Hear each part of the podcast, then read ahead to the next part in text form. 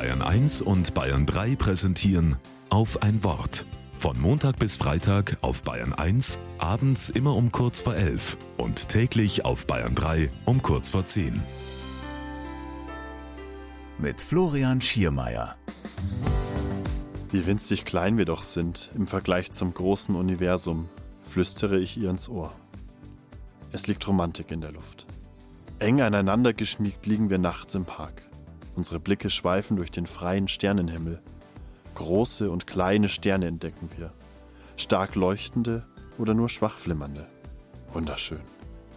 Ganz berauscht von diesem Moment lege ich meine Hand auf den Boden, um Halt zu finden. Ich spüre das Gras, auf dem wir liegen. Au! Das Gras piekst mir in die Finger. Es fühlt sich ganz strohig an. Die letzten Tage waren sehr heiß. Zu heiß, sagen die Klimaforscher. Hier lässt sich der Klimawandel noch gut aushalten. In anderen Ländern sieht die Welt ganz anders aus. Dort müssen Verliebte wegen Hitzewarnung daheim bleiben. Wie unbedeutend der Klimawandel doch ist im Vergleich zum großen Universum. Auf lange Sicht wird sich die Erde eh wieder erholen. Solche Worte höre ich von Menschen, die Aktionen gegen den Klimawandel für übertrieben halten. Was für ein Unsinn, denke ich mir. Wer so redet, übersieht das Wesentliche. Der Klimawandel bedroht das Leben von Millionen von Menschen.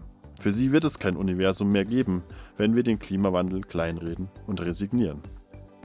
Ich glaube aber auch, Gott übersieht keinen von uns.